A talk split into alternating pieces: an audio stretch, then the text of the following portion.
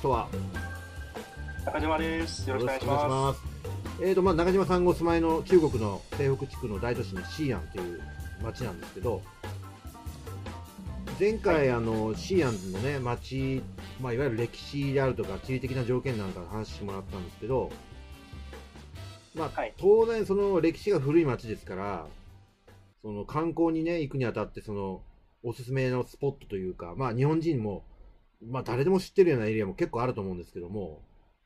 はい。僕実は深夜行ったことなくてあー仮はにいですねはい、僕がじゃあ近いうちちょっと深夜に行きますよとはい。でちょっと僕に行くべきその観光スポットをねちょっと教えてくださいってなった時にどの辺をこう推薦してもらえますかねそうですね。はいえーですね。今回、あの、紹介したいスポット5箇所あるんですけれどおも、うはいまあ、ちょっと自分の中のランキング形式全で、然 OK でえすっと、トップ5かはらいトップ1までちょっと説明していきたいと思います。はいお願いしますはい。で、あの、まあ、トップ5、はいまあ、自分のちょっと、まあ、見解なんで、はいあの、他の人のランキングとはちょっと違うと思うんですけれども、えーっと、鐘楼とコロ、えっと、はい鐘と太鼓の子って書いて、はいはいはい鐘楼、コロって言うんですけれども、はいはいえっと、まずはこのスポットですね。はいえっと、まあ、この2つに関しては、あの、今のシーアのシンボルになってます。おおはい。えっと、なんでシンボルになってるかっていうと、はいえっと、まあ、シアンの都市のど真ん中にはい建ってる建物なんですね。へえで、建物自体の歴史は、はいえっと、それほどないんですけれども、はいあの、明の時代に建てられたものなので、はいそんなに長くはないんですけれども、まあ、土地のど真ん中に鎮座してるっていう点で、あの、シアンのシンボルになってます。おおーあの長くないと言いながらもかなり長い時間経ってると思います何百年ぐらいなんですか経ってまあ、明の時代なので、ははい、まあ、200年ぐらいなんですかね。なるほど、なるほど。いや、もう十,、は十分長い歴史がありますよ、それは。はい。はい。で、あの、小老コロの役割に関してはいは、あの、金の方が、うんあの、まあ、昼間、あの、シアの市民に、あの、時間を知らせるために、ほうほうほまあ、う。 1時間だったら金1回鳴らしますよなとるほか、ど、なるほど。そういう役割で、コロの方は、あの、鐘を夜中に鳴らすとうるさいので、うん。太鼓を叩いて、時刻を教えてたっていう、そういうう感じの建物ですね。なるほど。あ、だから街の真ん中にあるんですね。はい。ね、等しく、あの、情報が行き渡るようにっていうことですもんね。そうですね。なるほど。それでは続きまして、はいトップ続いては4いの公開に入りたいと思います。えーっと、はい。あの、前回の、あの、ラジオでも紹介したんですが、はいシアンっていう土地は、あの、かなりお寺が多くて、うんうんうんあの、そのうちの一つになるんですけれども、はいあの、青い龍のお寺と書いて、青龍寺になります。清流寺、青い龍のお寺、清流寺。はい。はい。で、このお寺、あの、日本にも結構、あの、ゆかりがありまして、えはい。あの、空海法師はご存知ですえかもちろんです、もちろんです。はい、空海法師が一番最初に所属してたお寺,、お寺になりますね。はい、そうなんですか。で空海法師があの、まあ、清流寺から日本に渡って、ええ当時の最先端の仏教の教えを皆さんに説いてたっていうなるはいほど。お寺です。はい、じゃあ、割とあれですね、日本とも、その、シアンというのは歴史的なつながりが深いんですね。そうなんですよねね。えはい、へえなるほど、なるほど。あれ、えっ、といつ、いつぐらいに日本に来たんでしたっけ ?600、西暦600年代でしたっけね、あれ。あれ、いつだったっけ確かその辺りだった気がしますね。僕、ちょっとごめんなさい、ど忘れ、年号ど忘れちゃって怒られちゃうかもしれないけど、なんか、大大化の改新とかなんかその辺ですよね。違ったっけないやー、合ってると思いま すよ。そうですよね。そうすると、あれ645年だったと思うんで、た多分その辺じゃないかな。違ってたらごめんなさい。はい。 で、はいあの、清流寺、あの、空海法師以外に、はいえっと、もう一つ有名なものがありまして、はい。なんと、えっと、桜です。桜、はい。桜、おう。はい。あの、中国ってあの、桜自体が少ないんですけど、はいえっと、西安はあの、2箇所見られるところがあって、おう1箇所がこの清流寺。はい。で、もう1箇所が、あの、し西安交通大学っていう大学になるんですけうど、ーん特にあの、清流寺の方の桜が有名で、はい。毎年あの、まあ、4月になるとはいみんなお花見に来るっていう感じですね。そうなんですか。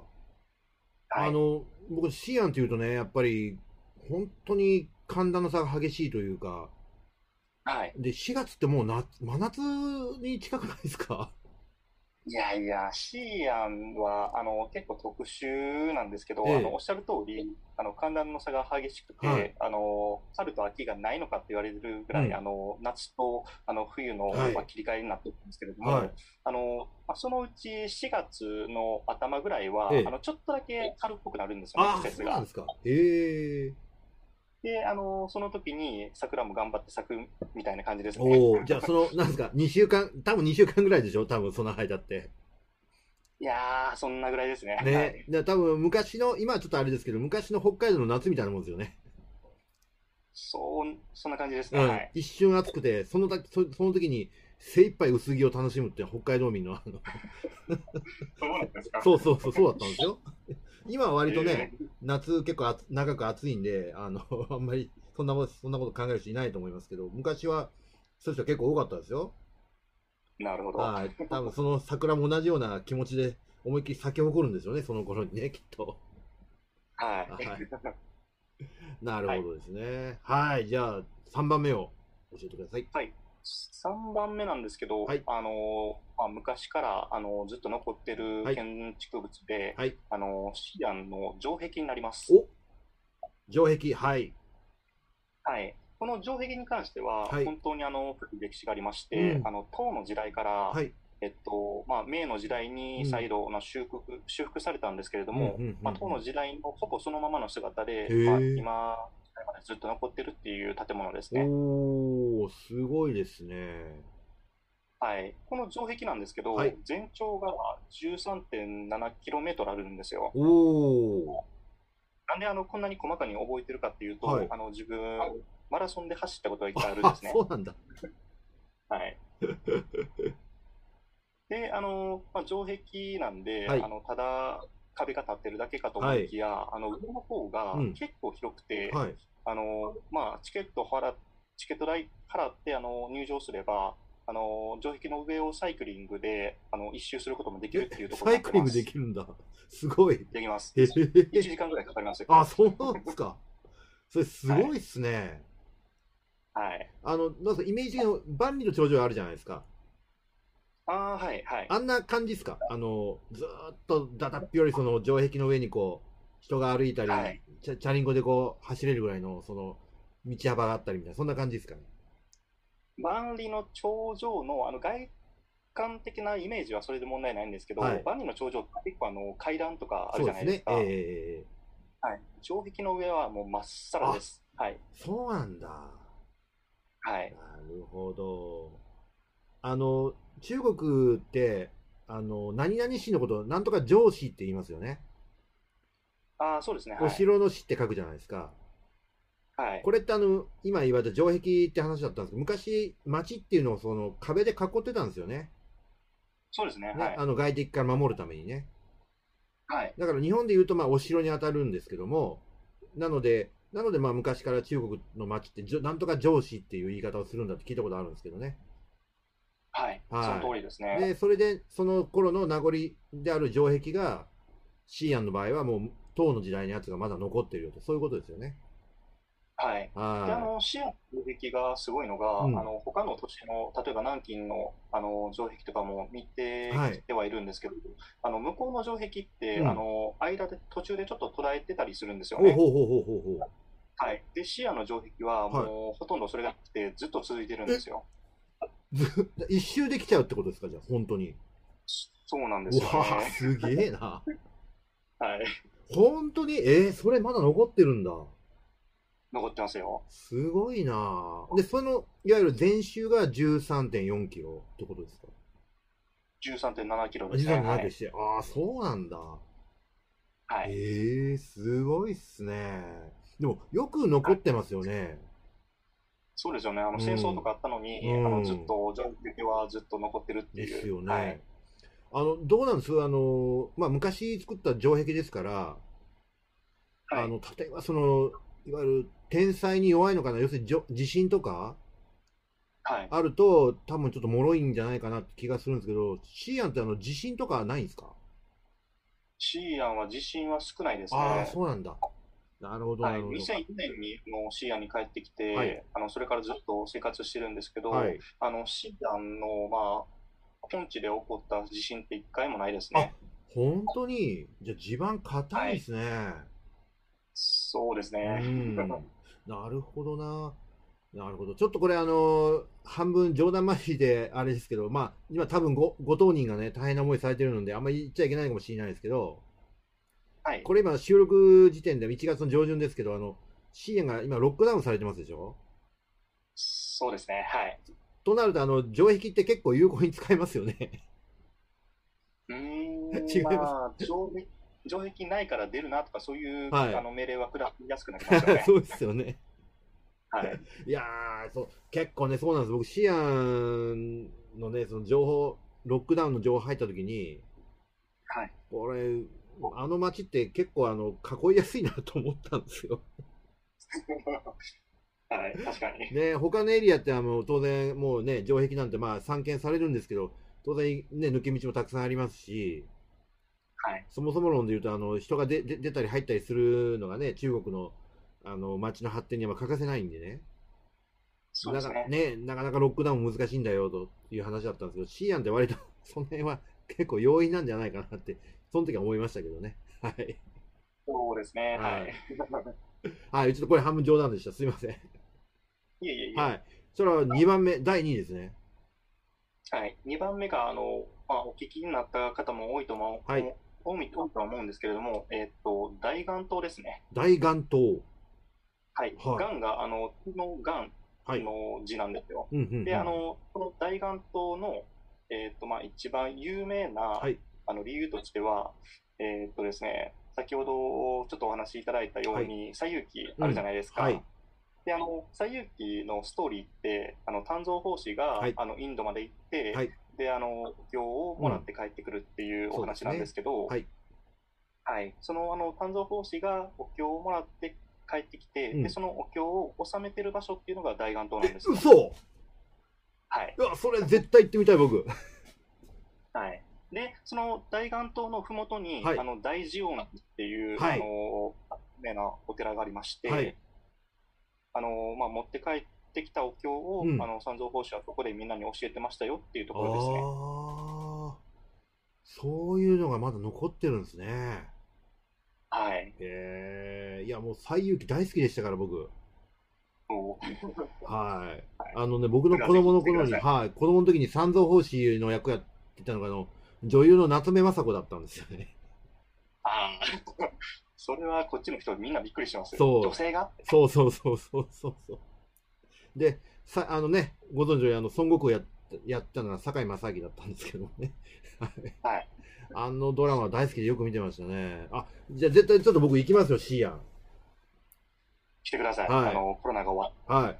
ちなみに今、あの、シアンに行こうと思うと、はいえっと、東京からですと、どういう、その、行き方で、あはい、行けばいいんでしょうか。はい。東京からあの飛ぶ場合は、はいえっと直便とあのトランジット、はいまあ、両方あるんですけど、はいえっと直便が、まあ、4時間ぐらいですかね、あの東京の羽田、もしくは成田空港から飛び立って、へえ、はい割と4時近いな。間ぐらいでしますね。は近いですよ。はい。で、あの、トランジットが、はいあの、上海経由い。で、はい。あの、まあ、遅れがなければ5時間ぐらいうんっ。ていう感じです。なるほどですね。ちなみに、えっと、エアラインはどこが飛んでるんですかえっ、と、海南航空と、はい。あと、イーストチャイナですかね。ははいい。はいはいはいはいはいはい。なるほど。じゃあ、ちょっと、直行便が、僕ね、あんまりトランジット好きじゃないんで、あの、直行便で行きたいと思います。はい。見はてい、ください。あありがとうございます。そしたら、あの、ははいい、栄えあるナンバーワンはどうでしょうかナンバーワンは、はい皆さん絶対ご存知のはい平和用です。やっぱそうっすよね。平和洋っすよね。はい。これ知らない日本人いないと思うんですよね。はい。うん。ただ、まあ、平ね、ただ、はいシーアン平和用にあるのっていうのを知らない人いるかもしれないんで、ちょっと説明をお願いしていいですか。はい、えっと、平和洋があのある地区としては、あのし西安の市内じゃなくて、はいあの林道区っていうウィンドウ君他の地区にあるんですけれども、はいまあ、西安からあ車を運転すれば1時間半ぐらいで着けるところなんで、はい。アクセスしやすいです。はい。でも、中国に1時間半って言ったらとてつもない遠いですよね。 あの、高速使いますね。 でしょえっ、と、はいどれ100キロぐらいうーん、まあ、100キロ弱ですかね。ですよはい。ね。それぐらいは行くんですよね。だから、 結局ねあ。 いや、そうなんですよ。中国のね、車で1時間半ぐらいっていうね、感覚ね、日本人の感覚の大体倍ぐらいを考えてた方がいいんですよ。確かに。ほんとね、果てしなく、果てしなく走るんですよね、中国の場合は。そうですねね。え。まあ、そんだけ広大な国なんですけど。はい、ちょっと、じゃあ、その兵馬俑の話をちょっと聞かせてくださいよ。はい。まあ、兵馬俑なんですけど、はい。えっと、まあ、東京で兵馬俑展とかもされたりしてて、みんなちょえっと馴染み深いと思うんですけえど、はい。今、あの、見つかってる兵馬俑はのい。数が、まあ、8000体ぐらいで、あの、全体の規模としては、まあ、8分の1ぐらいと言われてます。 8000体で8分の1。